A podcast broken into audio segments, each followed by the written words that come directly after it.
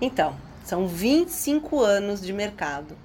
Há 25 anos atrás, a ABF, Associação Brasileira de Franchising, convidou uma editora pequena, a DC Editora, para publicar a primeira revista do franchising brasileiro, a primeira revista que falava somente de franquias, do empreendedorismo focado no mercado de franquias. E desde então, a gente vem apoiando e incentivando o mercado. O que, que a gente faz? A gente faz uma ponte entre os empreendedores, os investidores que querem investir no mercado de franquia e as marcas franqueadoras. Então a gente foca em lançamentos, a gente foca em todos os segmentos, porque o franchising brasileiro ele envolve todos os segmentos de negócio. Pensa num segmento, tem uma rede de franquia operando dentro dele. Então, era banca de jornal, né? A gente distribuía a revista pela DINAP, que é a mesma distribuidora da editora Abril, e ia para o Brasil inteiro, para as bancas de jornal. E aí, de, de, nesses 25 anos, cadê que as pessoas vão buscar informação em banca de jornal? A gente teve que correr atrás do nosso leitor.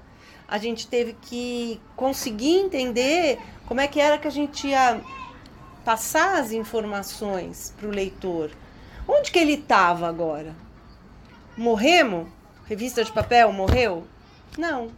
A gente tem hoje, a gente fez uma pesquisa, 30% do nosso leitor ainda quer o papel, mas 72% dos nossos leitores vão aonde? Querem ler no celular, querem nas redes sociais. Então a gente teve que se reinventar, cara.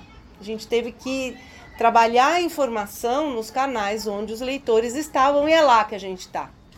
A pessoa que quer saber sobre franquia, ela vai encontrar a gente em alguma pesquisa, vai entrar no nosso portal, vai ler uma edição da nossa revista que está na banca online.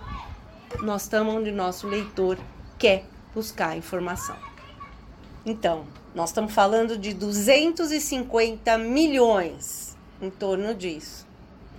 Isso é o que o mercado de franquia faturou é, de 2023 para 2024. O crescimento aí vai ser de mais ou menos 12%. Então a gente vai vir de 235 bilhões, mais ou menos, para 250 bilhões. A revista Franquia, ela representa esse mercado aqui no Brasil. É muita responsabilidade, né? A gente tem que fazer uma troca de informação com muito apoio ao sistema de franchising, trabalhando o franchising íntegro, mostrando como que as empresas, as melhores marcas que estão no coração de todo mundo aqui no Brasil, como elas operam e como é a forma certa de operar em franquias.